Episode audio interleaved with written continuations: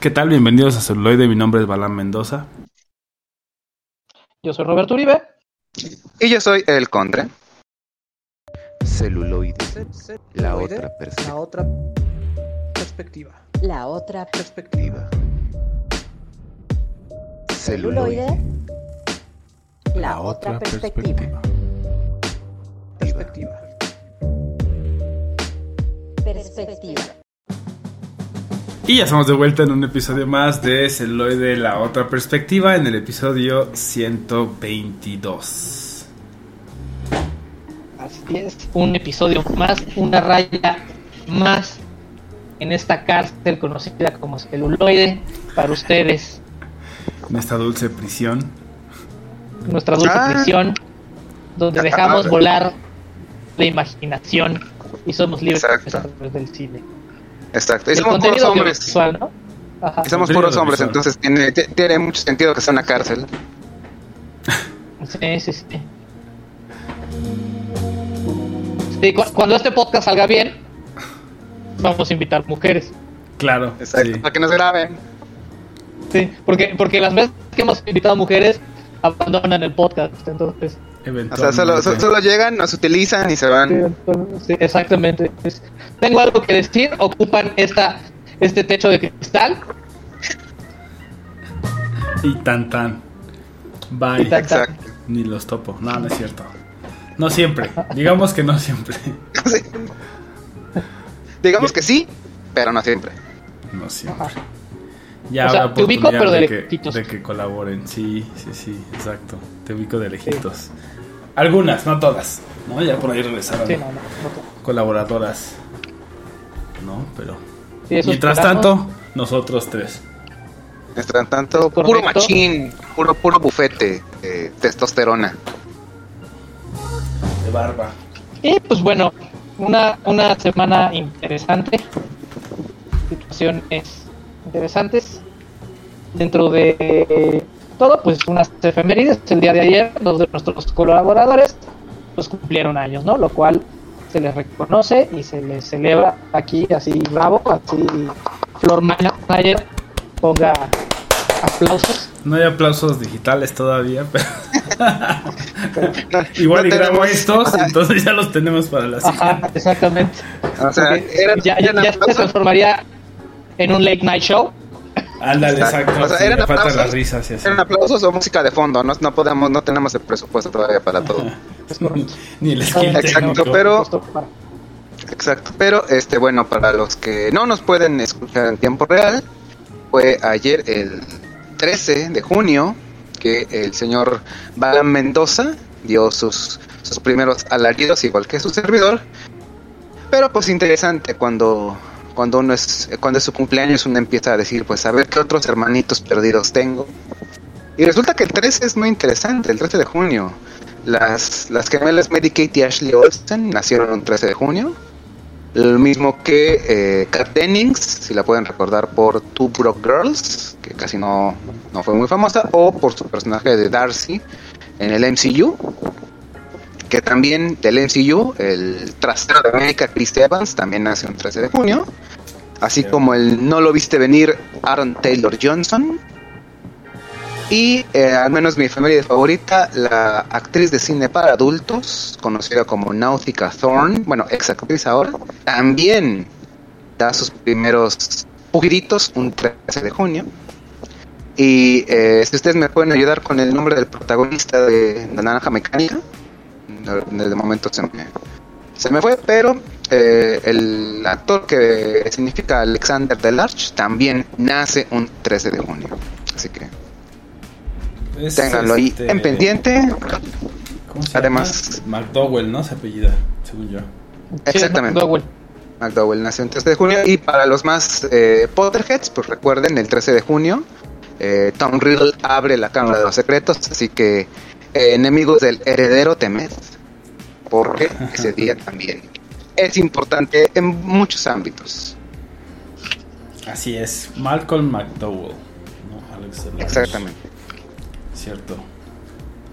Pues ahí están las efemérides cumpleañeras de celuloide. Si les gusta, si les gusta esta dinámica, también pueden ponerla como en sus favoritos, por si hacemos alguna retrospectiva de algún director, actor, productor, eh, hombre o mujer buscados por la justicia. Y podemos también poner otras, otro tipo de efemérides. Digo, todo el mundo lo hace, así que ¿por qué nosotros no? Claro. Ustedes Nosotros- dicen populares. y obedecemos. Solo queremos ser populares, exactamente. Y hablando de popularidad, los sistemas de streaming han estado perdiendo suscriptores. Ya no es solo Netflix, ahora tanto Disney Plus, digo, no es porque hayan sacado un producto horrible como Obi-Wan, pero están perdiendo suscriptores No al creo que tenga que- nada que ver, sí, sí. Ok. claro. Ok, episodio 200, ya, ya se está cocinando esta, esta cuestión. Sí, el Estén pendientes. Exacto, sí, no, aquí, ahora, aquí ahora- ya es ahora va a una... ser episodio 200 Bat in the Cage. Exacto, un last man standing. Tres salen y cinco... Tres entran y cinco van a salir. De alguna forma. de alguna forma. Sí, porque al minuto 40 metemos a alguien más y luego al minuto, ¿no? Sal- sal- salen debajo del ring o rompen la, la, la, Exactamente. la- la celda desde arriba. Es- es- vaya, se escribe solo las peleas. Pero tienen, Sí, pues bueno. están desuscribiendo a las personas también de los demás servicios, ¿no? Es correcto. Parece Exacto. ser que esta situación de, de pandemia, o sea, tanto Amazon Prime, que también habrá reportado porque nos hemos dado cuenta que muchas cosas realmente no necesitamos que nos vende Amazon. También que, que- este, que- que Amazon, que, los pibes son los que sostienen, son el- la piedra angular, el esqueleto que sostiene Amazon Prime. ajá. La- Su temporada más reciente la- lo, lo ha este, hecho público, o sea, es un secreto a voces. Yo, bueno, aquí ya no hay nada que ocultar. Los pibes sostienen Prime, así como el tiro de gracia, al menos para Latinoamérica. Netflix quita este primero de julio. Yo soy Betty la Fea, un, un- un- un- una época, un día gris para toda Latinoamérica, por quitarnos la, Ahí va a la- perder otros 200 mil suscriptores. Exactamente, o sea, la más grande obra salida de Colombia, que no es 100 años de soledad, es Yo soy Betty la Fea, sale de Netflix. Yo también creo que tiene que ver un poco con tanto, ya no estamos como decías, en pandemia, ya no necesitamos tantos canales, ya no necesitamos, ya podemos salir, podemos hacer otras cosas y a lo mejor ya no paso tanto tiempo en casa, ¿no? Entonces, ¿para qué tengo los Ajá. 5, 6 o tantos, o 3 o 2 o los que puedas costearte, servicios de streaming, si ya nada más puedo tener uno y pues los días que, que lo vea o algo que me guste mucho, ¿no? Alguna serie flagship Es que me guste mucho. Eso es uno y dos, pues obviamente también cines, ¿no? Pues dices, bueno, al menos en el cine es como toda la experiencia, a pesar de todo sigue siendo una experiencia y ya puedes ahí, eh, pues mejor gastarte ahí el dinero, ¿no? Sí, sí, sí. Y, y para todos los que nos escuchan, o sea, un, un anecdotario, para todos los que nos escuchan fuera de, de México, por ejemplo, en España, en Colombia, y, y también teníamos ahí algunos celufans en Alemania, pues para que vean cómo estaba tan mal la industria del cine durante la pandemia, que grandes, nuestros dos grandes colosos, que son Cinemex y este, Cinepolis, rentaban la sala. O sea, tú podías decir, oye, quiero ir a ver el partido de fútbol con mi familia a la sala tal, por mil pesitos. Tenías dos horas de proyección de lo que tú quisieras, así. Podrías llevar tu, DVD, podrías decirle, ¿sabes qué? Aquí, aquí tienes cuenta de streaming. Y, y- y les proyectaban lo que usted deseaba. Exacto, le pasabas tu, tu, tu cuenta de Chrome para que te viera Cuevana y ahí podías ver todas las películas. Todas las películas que quisieras. Así de, ¿qué, qué, qué pasó Cinepolis? ¿No tenías, este, te quedaste sin ver Mulan? Te la pongo ahorita. Ahorita mismo, mira, jálate a la gente. Vamos a comer, nos vamos a mitades. Y ahorita la vemos. con mi banda, con mi banda, llevo a mi banda y, y te dejaban ahí un changuito que te llevaba las cosas a tu lugar. Así de mal estaban las cosas. Bueno, que, no- que digo, tampoco es mal, este, mala idea, ¿no? Especialmente si tienes un chingo de salas ahí sin ocupar, güey, ¿no? O sea, creo que Sí, tiene sí, mucho sí. sentido y que al final, pues de repente también no llenarla, pues te puede llegar a ser costoso. Entonces, no, no es mala idea de negocio. Y digo, de verla en una pantallita, a ver, ¿no? Si está chido. Depende si tiene un, un- un límite de, de personas, ¿no? Si no, a lo mejor vale la pena más. Así, la también, pues, también. mil pesos entre una banda, pues está chido. Exacto, para, para poder ver esos, esos anuncios de YouTube cada 3-4 minutos, para verlos así en, en calidad colosal. No, pues a lo mejor, o sea, ver, ver alguna una serie, por ejemplo. Claro que, Sí, exacto. por dos horas, o sea, digo mil pesos y empieza por, por cada dos horas, pues está cabrón, ¿no? Pero digo, entre varios, pues sí. Dices, Sí, "Me pues sí divertí". sale. ¿No? Te puedes echar ahí tu bofitón. Un Buffy, un, un Stranger Things, ¿no? Este, un, un Game of Thrones, o sea, aunque sean las primeras cinco Ándale. si tienen pedos, o sea, aún así, las primeras cinco. ¿no? La última temporada, sobre todo el O, final. o solo la última temporada, exacto, por ejemplo. Yo sí, o sea, yo sí lo haría, ¿no? Pero sé que mucha, muchos y muchas de los fans a lo mejor no, pero pero piensen ver la primera temporada de Game of Thrones en una, en una sala de cine. Estaría chido. No, pero bueno. O sea, por otro lado, pues ya sabemos que Johnny Depp ganó su, su demanda este, contra Amber Heard y ahorita ya lo están demandando por otra cosa, pero ya la verdad es que ya no seguí la, nota.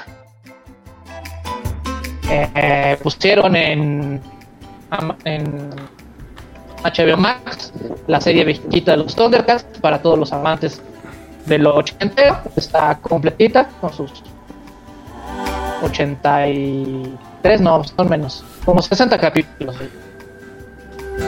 De los de- del tercer planeta. Del tercer planeta. Exacto. A los ochenteros o los furros de hoy en día. A los chavos Entonces- rucos, ahí se la pueden ver. La, la, la furra original de Chitara. Oh, sí. La furra. Exactamente. Cierto. Exactamente.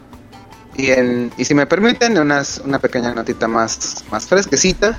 Desde el 2019, que se confirmó la secuela de El Bromas, ahora por fin, varios años después, tenemos ya una confirmación un poco más oficial. El director Todd Phillips eh, saca dos fotografías. En una se ve el- lo que es probablemente el boceto, el cuadernillo del primer eh, guion, del primer borrador. Y en la segunda, el señor, y me pongo metafóricamente de pie, Joaquín Phoenix, leyéndolo. Entonces, eh, esto elevó el hype, pero a su vez el título, que traducido del francés sería como una locura de dos o una locura para dos, nos dice, ah, tendremos a Harley Quinn. Y por alguna razón, algunos insiders dicen que puede ser probablemente... Lady Gaga. sí. Una noticia que partió el internet hoy por la mitad. Hay detractores, hay fanáticos.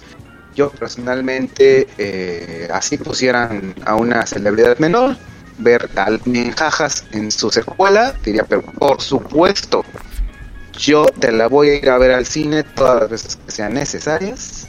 Y, y no solo eso, están diciendo que va a ser un musical. Exacto, esa fue, ese es el otro punto donde se volvió completamente Choqueante, totalmente. completamente loco.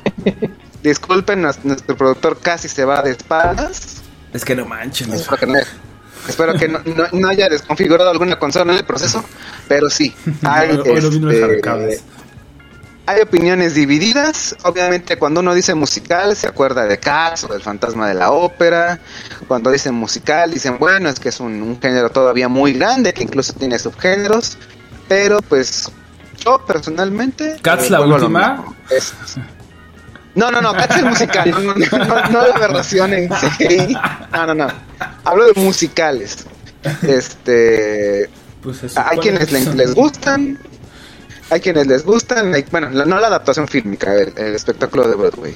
Ya. Hay quienes les gusta, hay quienes no. Yo eh, me repito lo mismo, es la secuela de Menjajas, entonces calidad pura y dura donde Warner dice, vuelves a hacer un mil millones, haz lo que quieras. Pues sí. Sí, Yo digo, Joaquín Phoenix se rifó bastante y es muy buen actor. Por ahí también tenemos un episodio que le hicimos este, retrospectiva. Entonces también se lo pueden echar si, si este, quieren ver un poco de su trayectoria. ¿sí? Y pues bueno, este, también ha, ha habido pues, nuevas imágenes de Shazam, digo, este, de Black Adam, con la roca, Oh, sí. La roca siendo la roca. la roca siendo la roca. Y pues bueno, este internet explotó por un momento. Para aquellos que les gustan los spoilers, pues se filtraron las dos escenas post créditos de Thor, Love and Thunder. Que, Entonces- Hay que buscarlas, digo que... Ya, ya, ya, ya- ya no es necesario ir al cine. Porque o sea, momento, momento, momento, discul- ya- discúlpeme, ya- doctor, Ya no tenemos que ir al cine porque uno Pero- más va a ver las escenas extra. pero, Ay, pero adelántale. Es por, por mucho, por mucho que sea el, el vengador menos popular, incluso por debajo de, de- Hulk, por alguna razón, pero Taika Waititi hizo junto con Franco Escamilla, un comediante mexicano, hicieron un trabajo muy competente en Ragnarok. Esta yo, yo la quiero ver con, con, con- con cierta... Mi expectativa es nada más quiero verla. Y por Christian Bale, como, como el carnicero de dioses, me parece también como que ya lo, lo suficiente como para decir, si ya vi las escenas filtradas o ya me las spoilearon, no me importa, de todas maneras voy a ir a verla. Ah, claro. Sobre Claro. todo por los efectos. Bueno, sí. Creo que, que hay algunas que Y- siguen y- valiendo la pena y por- en esta pantalla. Y por probablemente ver o no las nachas censuradas de Chris Hemsworth. Sí, también, El trasero también. de Asgard. Yo creo que cualquier, Exactamente. cualquier proyecto que tenga Christian Bale vale la pena verlo. En lo personal. Sí, como no. Hasta Equilibrium, que es medio mal la película, pero a mí me gustó. Pero ya, pero ya es de culto, sí, ya, ya es de culto. Lo de culto. Sí, sí, sí, se hizo de nicho, se hizo de nicho. Exacto. Exacto. Pues bueno, basta de chorizo, vamos con la fascista. ¿Y qué es lo que pasa cuando gente que en los 60 era niño, se vuelve productor a los 80 y se vuelve un productor exitoso en los 90? Pues pasan cosas como, oye, ¿te acuerdas de las caricaturas que veíamos de niños? Por supuesto. ¿Te parecería hacerle un live action? claro, los millones están ahí. Sí, va a pegar la nostalgia, nos haremos ricos. Bueno, todavía más. Va a pegar la nostalgia. Sí. Nos haremos más gri- este, ricos. Oye, habla de Spielberg. ¿No? Al fin que a él le gusta meter su dinero en casi todo. Eh, Pues sí, y cuando O sea, uno, que- bien- y si que- uno que te bien que mal- contesta al, al Spielberg 2 y así.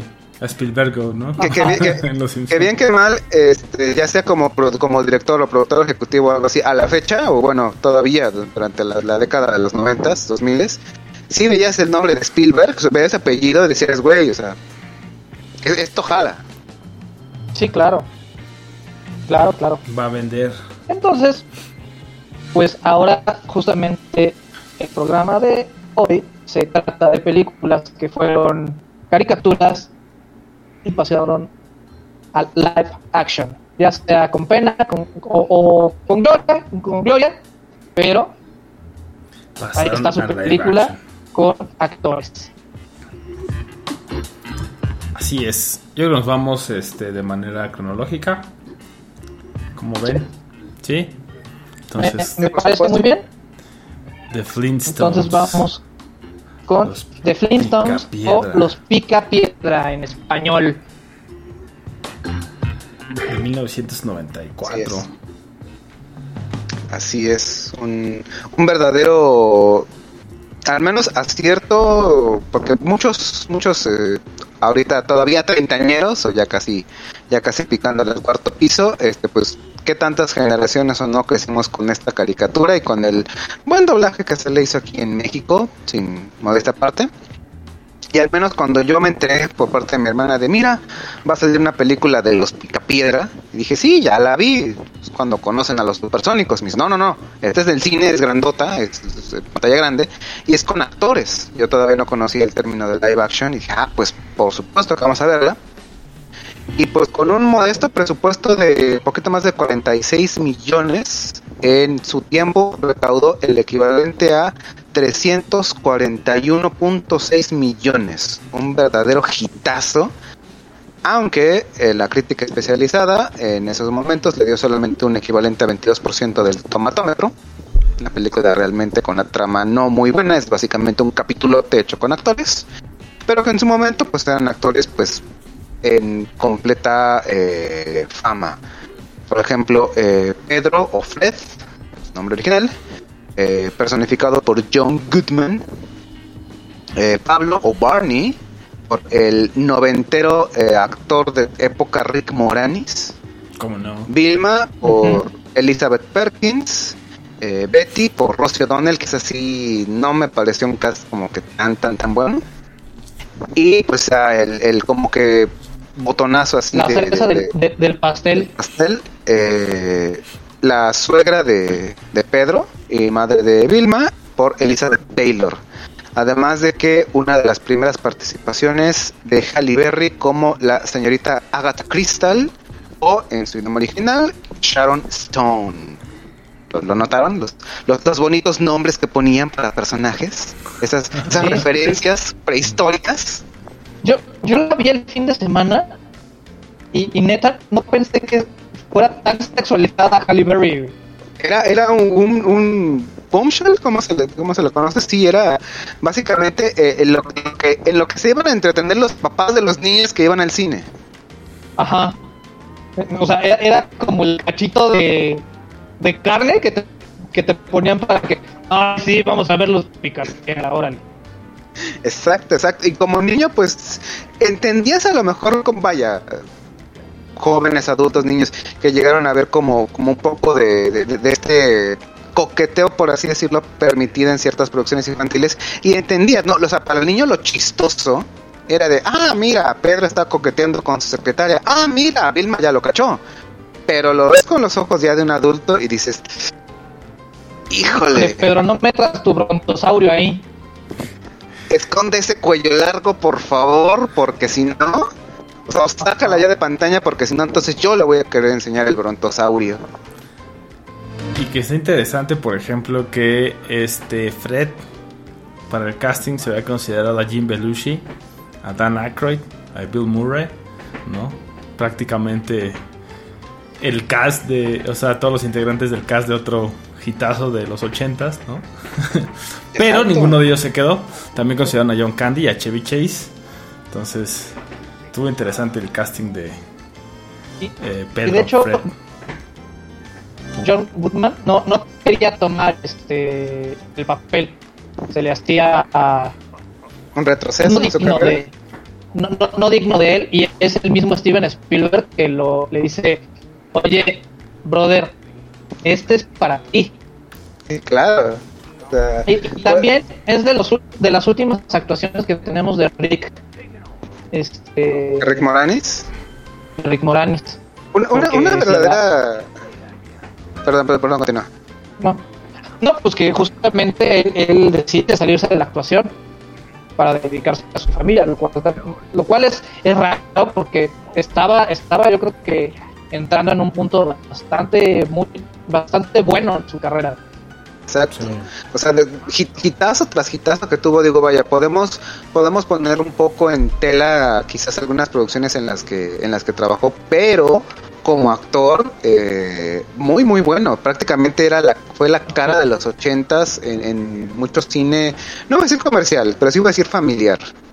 Prácticamente apto para todo público, era era la cara de los de los ochentas y, y todavía cacho de los noventas y que de repente diga, sabes que es que ya no más porque porque me requieren en otro ámbito. Es, mira, ya no sé, podían incluso decir, elige tus películas, actúa de lo que quieras, eh, somos conscientes de tus eh, decisiones o, o sugerencias en el guion. No, o sea, yo hasta aquí llegué y en un punto bastante alto de su carrera. Pues sí. Interesantes decisiones, ¿no? Pues, pero bueno, habría que hacerle una entrevista. Y regresando un poco más a la trama, pues nos encontramos con que es una una historia o un capítulo de, de los piedras de casi dos horas, dos horas y cachito, en, en el cual pues tenemos mucha nostalgia y muchas referencias muy buenas a la caricatura original. Tenemos el clásico juego de, de bolos de los picapiedras de, de Pedro. Tenemos un montón de chistes haciendo referencias este, a piedras y a cuestiones históricas. Y otro dato que vale la pena mencionar es que es una combinación de CGI que no envejeció muy bien con efectos prácticos que fueron realizados por el estudio de Jim Henson. Entonces, todo, la mayoría de los animales, los primeros planos de Dino y este, todas las cuestiones o muchas de las cuestiones que salen ahí, como el triturador de la basura que es un cochinito, fueron hechos por Jim Henson. Bueno, no por Jim Henson porque él ya se había muerto para ese entonces, este, pero por el estudio que él fundó. Claro, claro, este, este, este periquito, el Tictaloro, me parece que le, lo pusieron en, en, español, una marioneta de esas que dices, eh, no, no sé dónde lo venden o no sé si lo van a sacar, no, pero yo quiero uno. Y con una fuerte eh, campaña de marketing hizo lo que, lo que tenía que hacer, ¿no? O sea, hasta había juguetes en McDonald's, si mal no recuerdo. Sí, como no. Y, y en la historia, pues es justamente la típica historia de amigos que existe una situación la cual los separa porque uno es cegado por las cosas que no valen la pena, por ejemplo, el dinero y un puesto ejecutivo en una empresa multinacional, por así decirlo, nacional, Exacto. Y, de hecho, eh, eh, sí, sí refleja un, un, punto muy importante de la serie clásica. De hecho, los Picapiedras son una obviamente la caricatura de las más este eh, sencillas en trama, son tramas prácticamente autoconclusivas. Podías tu ver cualquier capítulo en The Extraordinario ningún problema. Pero uno de los momentos, al menos más emotivos, es cuando el Pablo y Betty se dan cuenta y nunca te lo dejan muy claro que no pueden tener hijos. Entonces, en la serie les regalan prácticamente la escena muy emotiva de vamos a pedirle un deseo a una estrella y al día siguiente, bueno, piden su deseo sin decir qué es, y al día siguiente les aparece un, les aparece un niño en, su puerta por un circuito itinerante, ya no puede cuidarlo, entonces listo, ya tienen, tienen a su hijito. Y aquí es básicamente, es el motor de la, de, la trama. Es eh, Pablo y, y Betty debutando como papás adoptando un niño, que, Pedro y Vilma ya tienen a, Pearls, y cómo eso va, va desencadenando ciertas, ciertas cuestiones, tienen problemas de dinero, Pablo se siente completamente en deuda con Pedro porque le prestó dinero para, para digamos, acreditar, digamos, la, adopción, y de ahí como bola de nieve, prácticamente yo creo que la, la, la película se escribió sola, tomando de base lo que ya tenían de las caricaturas, y aún así muy sencillo y muy cursi, da una trama sólida para lo que podías esperar tú, no solo de la época, sino de los personajes, y que realmente, dejando un poco de lado al menos los, los efectos y eso, los animatrónicos, ve, si la ves, o sea, sí te entretiene realmente bien, ha envejecido muy bien esta película, con más de 20 años, y está realmente entretenida. Sí, o sea, sí te la puedes echar en el canal 5 sin ningún problema, ¿no? Así con todos sus, sus cortes con sus cortes y unas, algunas mutilaciones que llegan a ser a veces en tele abierta que no. Eh, por pasarte los 10 minutos de comerciales, sacrifican 5 o 6 de trama. Sí, claro. Pero esta sí le puedes entender, aunque le, le corten así tan, ah, grotesco, pero, pero sí. pues bueno, si ustedes se sienten algo nostálgicos, pues los invitamos a ver o rever esta película Mientras tanto, los dejamos con. ¡Ah! Algo que se me olvidaba, pues cuenta esta película justamente con los B52, los B52, que hacen parte del soundtrack y tienen un video dedicado a- con el elenco de la película. Entonces también un- una palomita más para esta Peli. Peli. Adaptación. adaptación. Entonces ahora sí, nos dejamos con algo de, de Flintstones, The Movie, y regresamos con más películas y más trazos vueltos personas aquí en celuloide. La otra perspectiva.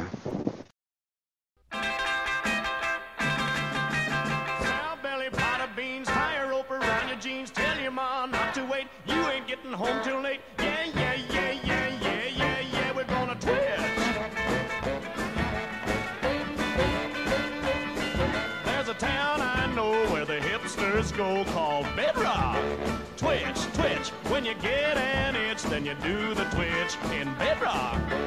Twitch, twitch, cause a twitching's fine. Have yourself a time in Bedrock. Twitch, twitch. Well, we'll twist around the clock tonight in Bedrock. Twitch, twitch, and Rock is gonna roll with all his might in Bedrock. Twitch, twitch, it's a swinging town, so I'll see you down in Bedrock. Twitch, twitch, yeah, yeah.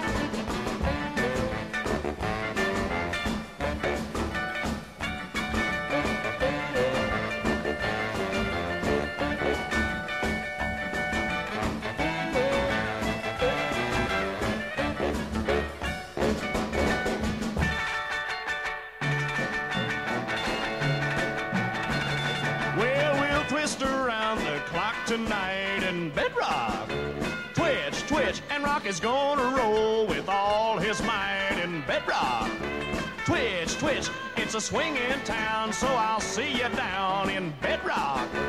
Twitch, twitch.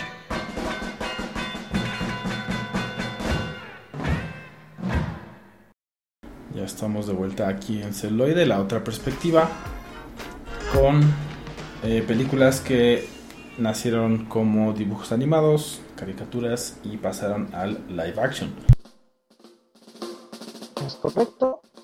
Y les recordamos que pueden ponerse en comunicación con nosotros a través de contacto arroba celuloide.life donde este dejarnos todos sus comentarios además de sugerencias, quejas o alabanzas Exacto. además de encontrarnos ya sea en Spotify, en Apple Podcast o cualquier otra plataforma si no nos escuchar en vivo. Exacto. Dos, eh, dos semanas sin ningún este, incidente. Recuerden, celufans con el hashtag insensatez. Podemos llevar este bonito conteo. Y como eh, una pequeña anécdota, yo también he estado un poco en contacto con algunos oyentes, no diré nombres para preservar su anonimato, pero por ahí también se, se preguntan si pueden, podemos extender eh, ya sea los servicios en donde nos pueden escuchar, diagonal ver, o si en algún momento será posible una transmisión donde haya audio y video. ¿Les gusta la idea? Está en el tintero. Sí, como no.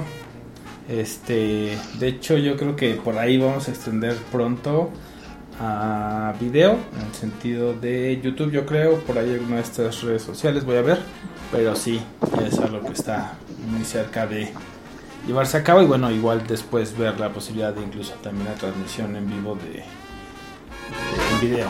Entonces sí, como. Y muchas gracias por, por todo el- la retro, ¿no? Siempre les agradecemos. Y pues bueno, obviamente como si inviertes 46 millones de dólares y recibes 300, se considera un gran éxito en taquilla, entonces se genera la segunda parte. la segunda parte, que más que una secuela es una precuela, donde todo lo que plantean en la película inicial la mandan al carajo, por lo tanto no vamos a hablar de esa película y vamos a hablar de otra película que también fue un fracaso. Y me refiero al caso de esos cinco detectives, bueno, cuatro detectives, cinco contando al cachorro, este conocido como Scooby-Doo. Entonces aquí tenemos eh, este film, Scooby-Doo, igual en live action. Aquí, ¿qué es lo que pasa? Pues bueno, pues vemos una aventura donde... Ay, no, es que la verdad es que sí es muy mala. Bueno, Es más, olviden todo. Ya no la vean. partamos, partamos, partamos del punto que, que en Tintero eh, solo diré que no es una mala idea. A final de cuentas, eh, Scooby-Doo fue una, una de, las, de las franquicias que mantuvo Hanna-Barbera prácticamente al aire durante la década de los 70s, 80s, incluso 90s. Y que, pues vaya, o sea, no podía, ¿qué podía malir sal de una adaptación eh, con actores en vivo? Y el problema justamente radicó es el concepto hacia dónde estaba dirigida. Unos primeros borradores de esta película, que probablemente han llegado a ver hasta en camiones, es que eh, originalmente estaba dirigida para un público más adulto. De hecho, todavía se pueden en el, en el score final ver unos como chistes muy diluidos, como que sí le, no le Sí, tienes que poner sí. tanta, tan, tanta- no, no tienes que echar tanta ciencia para descubrir qué es un doble sentido, pero que originalmente toda la película iba a ser enfocada a un público que creció, digamos que en su infancia, en los 80, vieron Scooby-Doo, y que 30 años después iban a ver la versión en live action. Ahí es donde estaba originalmente puesto todo, pero dijeron, no, paren, tenemos que este, capitalizar también a los más pequeños. Dijeron, pero ¿por qué? Ellos, ellos no tienen tan, tan, tan, en- tan fresca en no la mente y no tienen los ingresos como para- Exacto. Exacto. Que, que si lo que si lo ponemos eh, un poquito eh, bajo bajo la lupa, creo que hubiera quedado muchísimo mejor con un enfoque más adulto eh, Sí, claro. de estos de estos jóvenes entrometidos que ya eran ya digo eh, es que vaya la serie dice estos niños estos adolescentes entrometidos ellos ya eran adultos adultos que estaban en su tercer piso y decías oye vamos a vamos a enfocarnos Y bien vamos a cambiar el target para la dijeron no secuela, güey. Incluso podrían haber hecho más que la secuela. O sea, si lo hubieran hecho con un lenguaje o un acercamiento más adulto, esa podría ser a lo mejor sí, sí todavía medio teen, o sea, como no tan cargada. Y en las dos desarrollos ya los personajes a lo mejor más grandes o algo así. O sea, creo que daba para, para mucho más, pero pues sí. Dijeron, este, vamos a hacerla familiar, ¿no? Y ese fue el primer error Eso por un lado. Y por otro, creo que también no le quisieron meter así tres pesitos, tres pesitos al CGI. Y bueno, aunque yo soy muy fan de Sarah Michelle Gellar, creo que su diversidad actoril no es muy, muy vasta. Entonces tenemos a una Daphne. muchacha, tenemos a, a una Daphne bastante eh, a la Buffy, o sea, prácticamente es Buffy la que está vampiro. Buffy disfrazada de Daphne. toda la película. Ajá, disfrazada de Daphne. Y pues bueno, se supone que el inicio de la película, este Misterios S.A. cerró ya hace unos tie- hace tiempos por una lucha de egos. Entonces, cada uno de los investigadores de esta antigua sociedad son reunidos para resolver justamente un misterio. Entonces tenemos que ver cómo se reconcilian y cómo resuelven ese ese misterio, ¿no?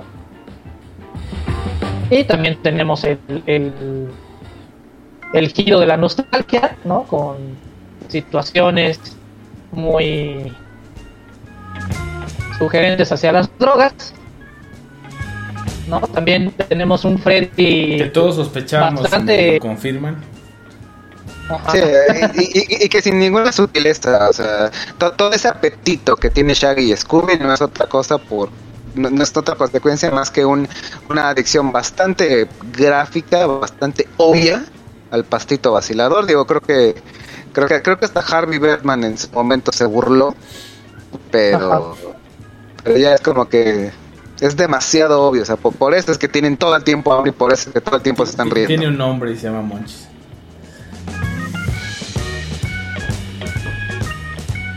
Sí, entonces, este, así, así se va desarrollando y obviamente se supone que aquí pues no hay monstruos reales. No, aquí no hay monstruos reales y pues nuevamente pues pasa a ser una este, aventura de, de misterio en la cual Y esta, fíjate que a pesar de que fue un fracaso en, en taquilla, porque a esta no le fue tan bien como a los Picapiedra, decidieron hacerle segunda parte. Yo creo que ellos estaban segurísimos de que, de que iba a ser un hitazo. Y muestra de esto es de que la primera fue hecha en el 2002 y la secuela, si mal no recuerdo, 2004. fue 2004. Y después se hicieron distintas versiones ya con menor calidad y dirigidas a otro público, saliendo directamente en tele. Y uno de esos últimas versiones es una que se llama Daphne y Vilma, donde eliminan, digamos, a la parte masculina de todo este Grupo. grupo y nos enfocamos en las dos muchachas. Que, que, que ahora que lo mencionas, hay una escena, no, no recuerdo bien si está editada o está nada más en la versión extendida, pero que sí nos muestran también sutil e indirectamente un bosquejo de por dónde iba la cuestión, ya que eh, hay escenas bastante sugerentes de estas dos muchachas, tanto de Daphne como de Vilma, eh, que da como que pie de, oye, tal vez no necesitamos realmente a los hombres, tal vez la podemos pasar muy, muy, muy bien tú y yo juntas. Y, y nuevamente, reitero, ahí es donde estaba realmente la, la verdadera di- dirección que tuvo, haber, que tuvo que haber tenido esta película.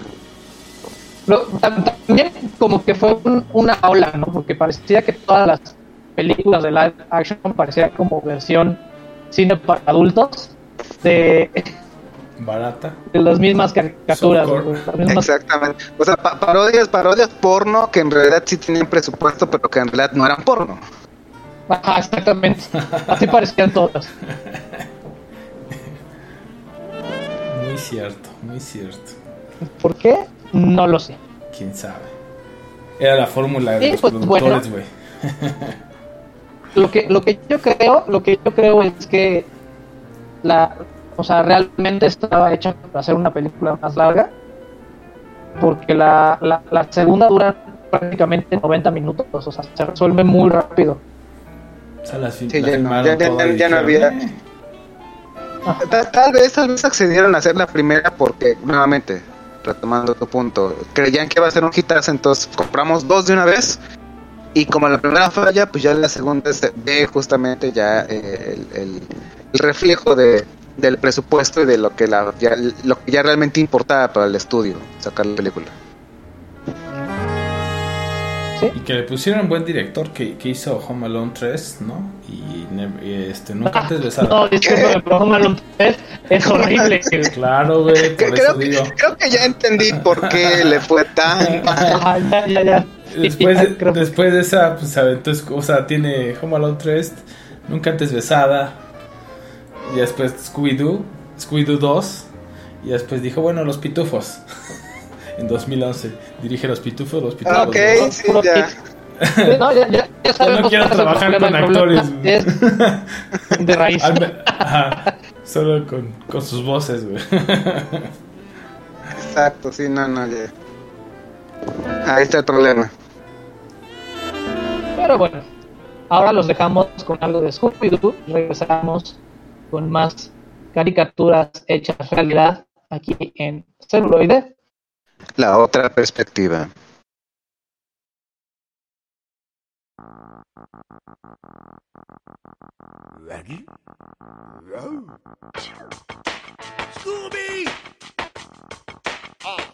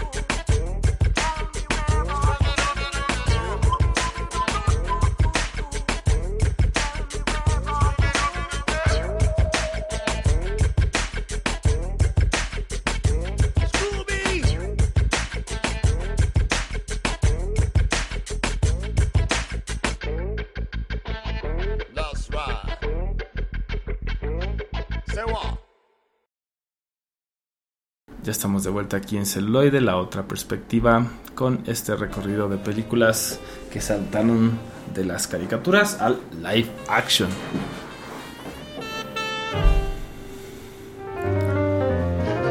Y ahora nuestra parada es en 2001 con Josie and the Pussycats.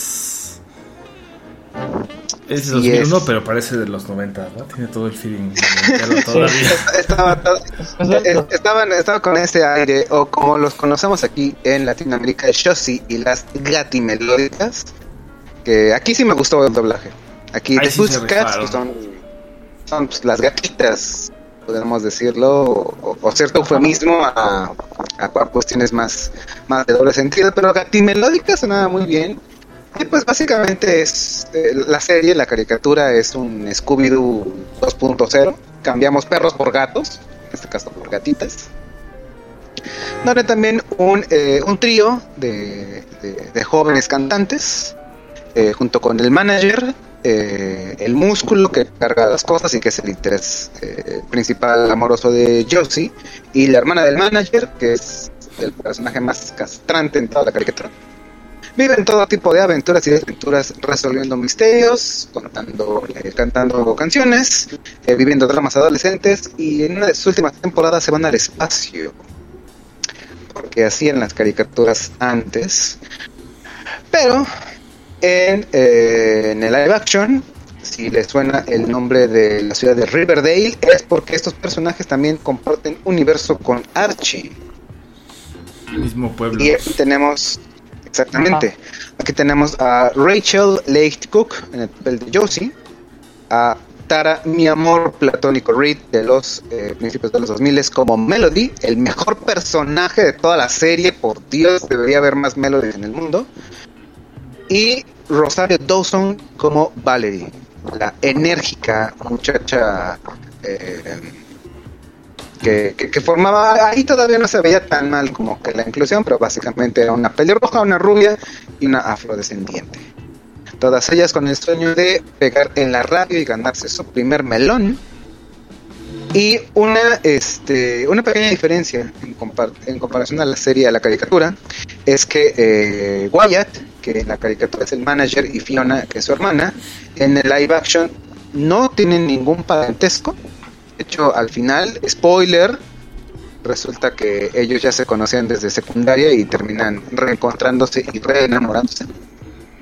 Pero estos personajes también son cambiados por eh, dos molestos adolescentes que sí son hermanos y que fungen como, como unos, no antagonistas, pero sí unos compañeros eh, muy, muy, muy latosos que también están en la, en la, en la película. Y aquí este, el interés amoroso de Josie, que no me fue, se me fue el nombre en este momento, es el que también intenta incursionar en la música, pero pues en la serie es, es distinto. Y pues básicamente aquí es una una trama muy muy muy absurda. Muy muy de como se podría esperar de teorías conspiranoicas de que necesitamos fabricar artistas de la noche a la mañana para que los los jóvenes eh, escuchen tu música. Y sin que se den cuenta vamos a poner mensajes subliminales para que apoyen al ejército. Y en serio, o sea, la trama es exageradamente ridícula, pero que en el fondo esconde pues el bonito tema eh, de la amistad, de cómo un grupo de amigas simplemente quieren pasarla bien, quieren, tienen un sueño que vivir y pues cómo lo van resolviendo de una manera más o menos chusca y con muchos músculos de parte de Rosario Dawson, que es también, se roba como mucho, mucho de la película. Según yo, esta salió directo, digamos, a a VHS, ¿no? O, o si estuvo en, en Eh, cines. No me acuerdo. Según yo, sí es, sí, según yo sí estuvo en cines, eh, como datos oficiales, aquí ya podemos ver un resbalón, con un presupuesto de sí estimado entre 22 y 39 millones de dólares, pero con una recaudación de apenas 15 millones. Un verdadero fracaso taquillero, pero que aquí Rotten Tomatoes la trató un poquito mejor, dándole un 53% en su tomatómetro. Que verdaderamente no es tan mala. No, no es tan mala, es, Mira cómo te mira Conan. no es, no es- no es tan tan mala, pero sí, definitivamente es una película que, o sea, solo la ves cuando, cuando de plano, Cuando no tienes sé, que estás hacer un esperando. olvide.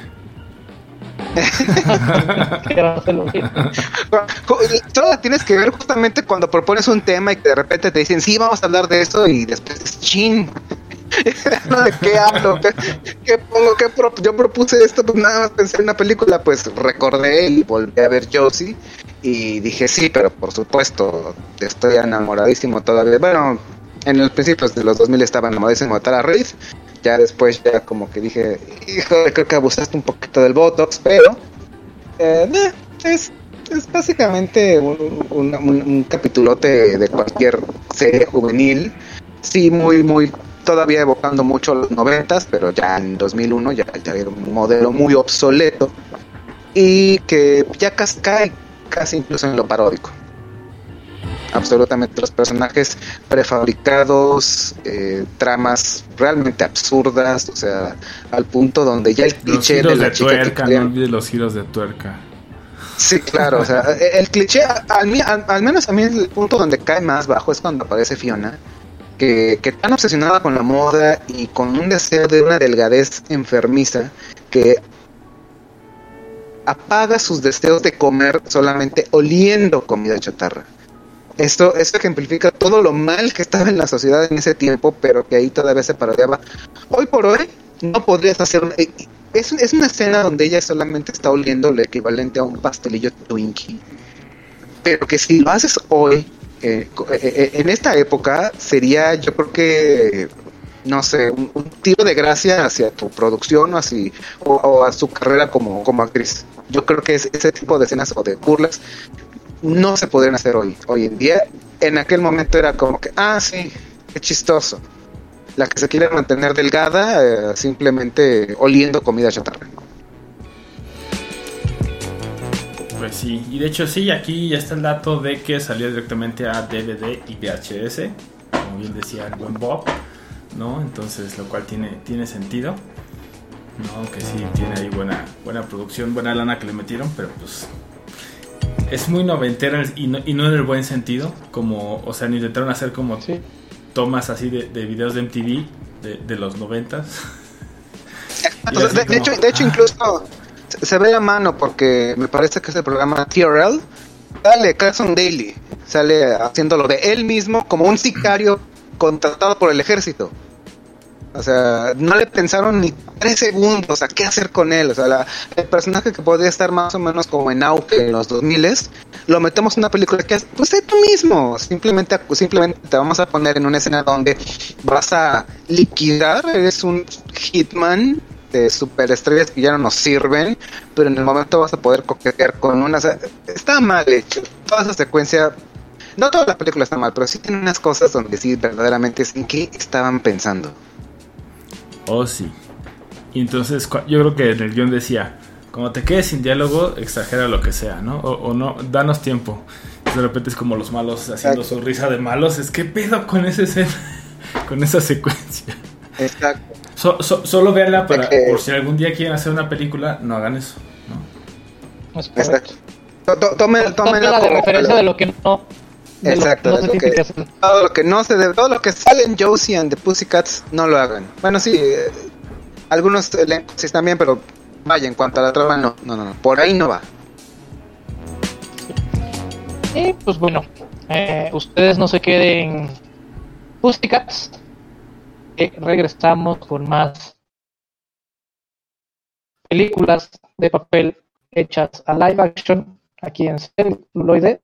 La otra, La otra perspectiva.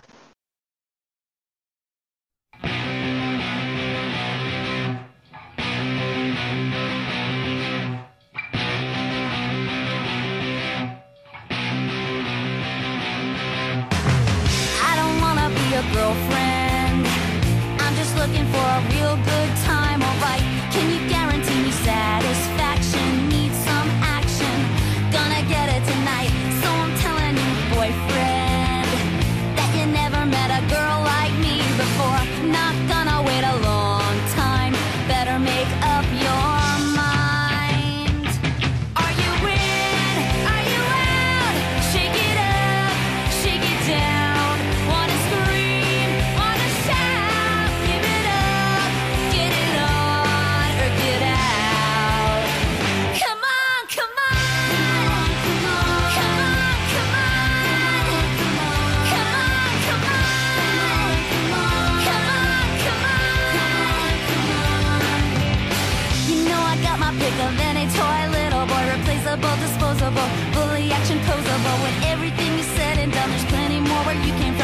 Stand there looking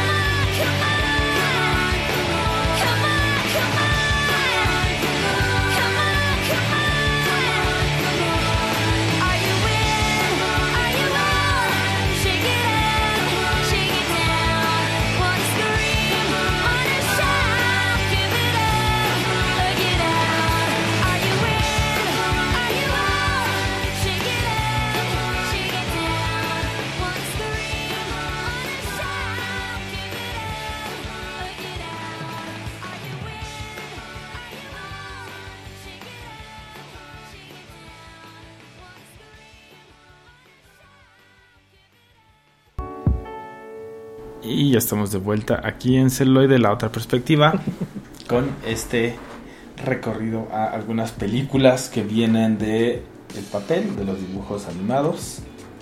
Vamos a nuestra última parada de esta noche, de 2020. Año pandemia. Hoy, hoy, hoy yo sí traje puras cosas que. Así, así ha estado mi semana, o sea, es, ¿Es, re- es re- reflejo, es reflejo de tu estado emocional? es reflejo de mi estado emocional. Entonces, ¿qué es lo que pasa cuando el ratón capitalista quiere, quiere entrar a China y como que no, no, no entiende bien la cultura china? Y Quiere entrar a China desde la visión occidental de China. Exactamente, desde la visión occidental de China. Mulan. Con, con un discurso 2020. y, y los que no me pueden ver voy a hacer comillas empoderador. Mulan 2020. Es lo que pasa. Es Y, correcto, y- y la encima, y 2020. encima, y- y encima, o sea, ¿qué tan mal estuvo todo eso? Que el universo nos mandó una pandemia.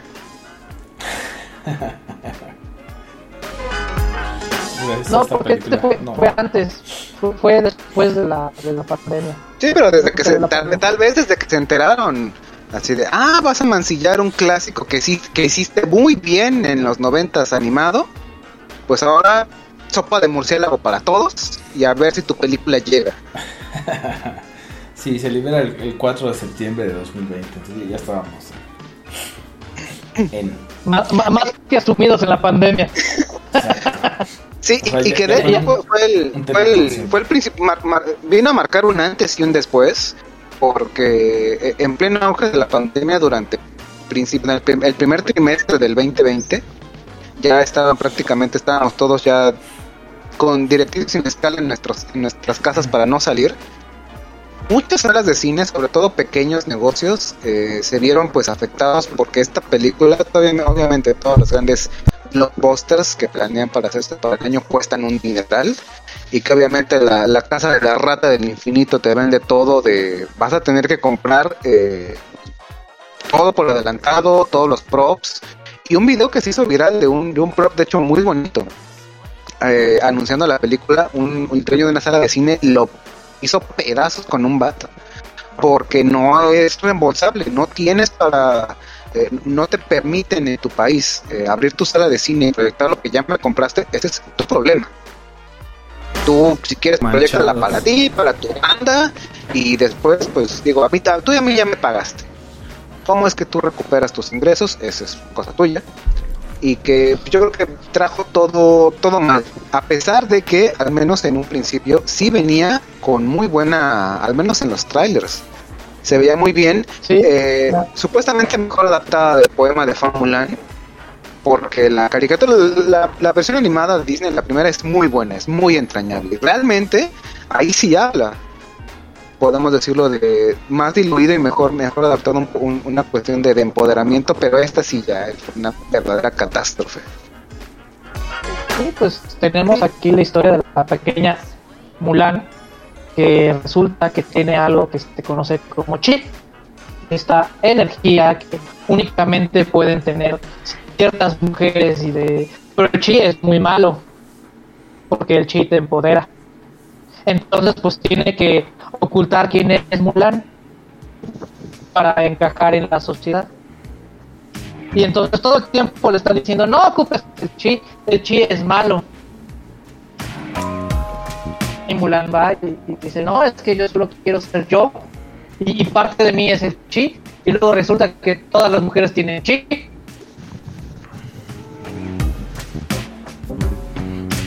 No, y, y el villano también se ve mega diluido. Y mi única esperanza era ver a un puto dragón en CGI. que no está. que- que- que el Fénix el Fénix cuando se ve está muy bonito pero Tiene momentos. Pero no es sí, mucho. Pero, pero claro, no es mucho, sí. O sea, tiene momentos. ¿No? Creo que, por ejemplo, cuando se es enfrentan honor completo de Sonora a, tu, a ti y de Sonora a tu vaca. Exactamente, estabas esperando. O sea, si lo hicieron con Balú en el libro de la selva, si hicieron exacto con los CGIs horribles del Rey León, así todos, todos inexpresivos, así de. Ah, tienes que seguir sin. O sea, sea, si, ¿Por qué si no lo lograron que amáramos aquí? al si lograron Ajá. que amáramos al Sonic feo ¿por qué no hacer un dragoncito en CGI? Como, como, Como es, saliera. Que, es que está más, es que está más enfocado al poema, bla, bla, bla. No, o sea, no, no puedes, no, no, no debes, no deberías. ¿Y por qué? Por capitalizar un mercado que de entrada no te quiere ahí. Exactamente. O te quiere bajo sus condiciones. Es correcto. Y bueno, no todo es, es malo, o sea, hay muchas remembranzas que yo creo que fue la única película que vieron los, los productores de esta antes de, de, lanzarse al, al mercado oriental, que fue del tigre y el dragón, o sea, te- tenemos muchas referencias visuales y de combates al tigre y el dragón, que yo creo que nos merecemos hacer una un episodio de cine chino. Sí, como no, con mucho gusto. Chino, Eh, chino, chino bueno. o la visión occidental que tenemos de China, No, chino, chino. Chino, chino. me parece. Entonces vamos a dejar ahí en nuestras redes sexuales, en nuestras ¿Qué? Toma dos. ay, en nuestras redes Yo no, oiga, señor productor, yo no tengo de eso. ¿Dónde se consigue? Por cierto, escuchen el broche erótico aprovechando el anuncio. Aprovechando, Pausa. También- también Próxima- próximamente celulares solo en Twitter. nuestras redes sociales cine chi y chine no. Si quieres que hagamos un capítulo de cine chino, hacen hashtag cine chi. Y si quieren, y si no quieren, pues hacen un cine ño. Entonces así. Exacto. Y, y si quieren, la por tercera opción, la, que lo hagamos al desnudo, también lo haremos. Sí, al desnudo. Y, a- y así los integraremos a nuestra red sexual. Dios mío, estoy muy mal. Así es. Pero de las cosas que yo creo que puedo resaltar de, de Mulan, que no son muchas, pero a mí me gustó, por ejemplo, ver a Jet Li como el emperador. ¿No? E- e- Eso fue algo Sí. así que, que, que fue como, además, eso sí está chido. Por quién es Jet Li y por lo que representa también de traer, ¿no? Todas las películas de artes marciales. O, no, o sea, no traer, pero ser un- una figura, ¿no? En eh, las películas Un de artes ¿no? Un icono de, de ese. Sí, de ese cine y de, de esa em, disciplina. Entonces es uno. Y dos, pues sí, creo que las batallas, como dices, algunas están así exageradas, pero la de las lanzas creo que está bastante bien llevada a cabo. Y Sí. este. Y pues por ahí eh, al- eh, algunos de los chistes, pero. Pues sí. Exactamente. Pero, pero no hay mucho. No hay mucho y eso pierde el 90% de la película. Exacto. Y McDonald's no nos dio alguna salsa temática con, con referencia a esta nueva versión de Mulan. Entonces, todo mal, todo mal. Pero bueno, e- este, al parecer Disney corrigió bien el camino, o tal vez no tanto. Creo que después nos, este, nos entregó la película de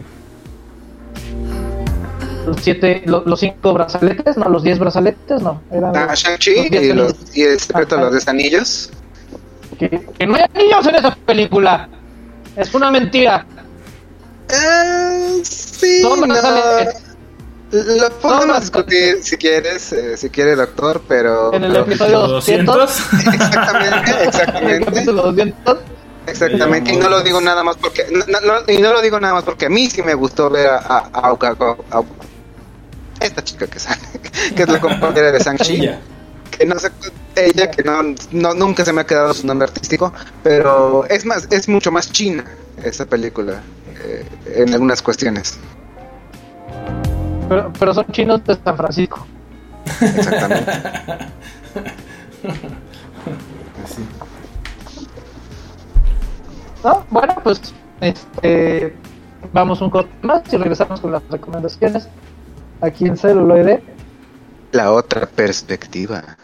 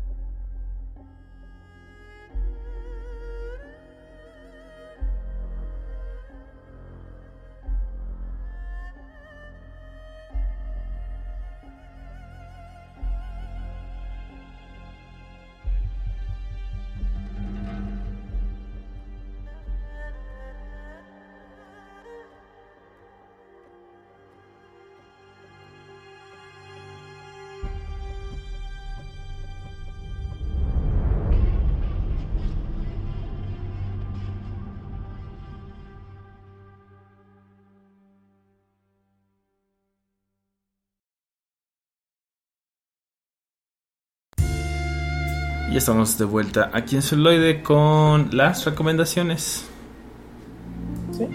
Y en mi caso les voy a recomendar algo que sí creo que es bastante bueno. Y me refiero a la película de Sin City. Cómo es que pasamos del cómic a la pantalla grande de una manera excelente. Ahí está, Sin City. Véanla. Y, y sobre todo, es- doctor, eh, con un cómic algo difícil o, o en su momento para los fans, complicado de adaptar por todas las implicaciones que tiene. Yo llegué a ver primero la, la película, luego leí el cómic y dije, ah, caray, estuvo bien hecha. Realmente, realmente me gustaron ambas versiones. Es correcto. Este, por mi parte, eh, no es como tal, como tal, como tal live action, pero sí rememora a unos pequeños eh, suspiritos azules y no, no, no, no, no, es la versión, la versión con el respeto del señor Neil Patrick Harris. Yo sí les recomiendo The Smurfs, pero del 2017. La topé hace unos cuantos fines de semana en televisión abierta y con la ventaja de que Canal 5.1 sí te permite el closed caption. Entonces verla en inglés es otra cuestión. Me, gusta más ya ahorita el término Smurf que pitufo. Realmente no le encuentro ningún sentido. Pero muy entretenida y que verdaderamente evoca estos cuentos de personajes que son satánicos, que no lo son, que se los quieren comer, que los quieren hacer puro o que es el ingrediente para la piedra filosofal. No se sabe. Y pues yo les les recomendaré, perdón, de Dora la Exploradora. Ya sé, es muy mala, pero tiene una muy buena escena. Solo por eso vale la pena. Ok. Bueno, pues yo fui la versión mal adaptada y sexualizada de Roberto Uribe. Yo fui la versión este, adaptada, hay más o menos de Balan Mendoza. Y yo soy la versión que adaptaron por hacer una apuesta y perdieron de El Contra. Gracias y hasta la próxima. Chao. Bye.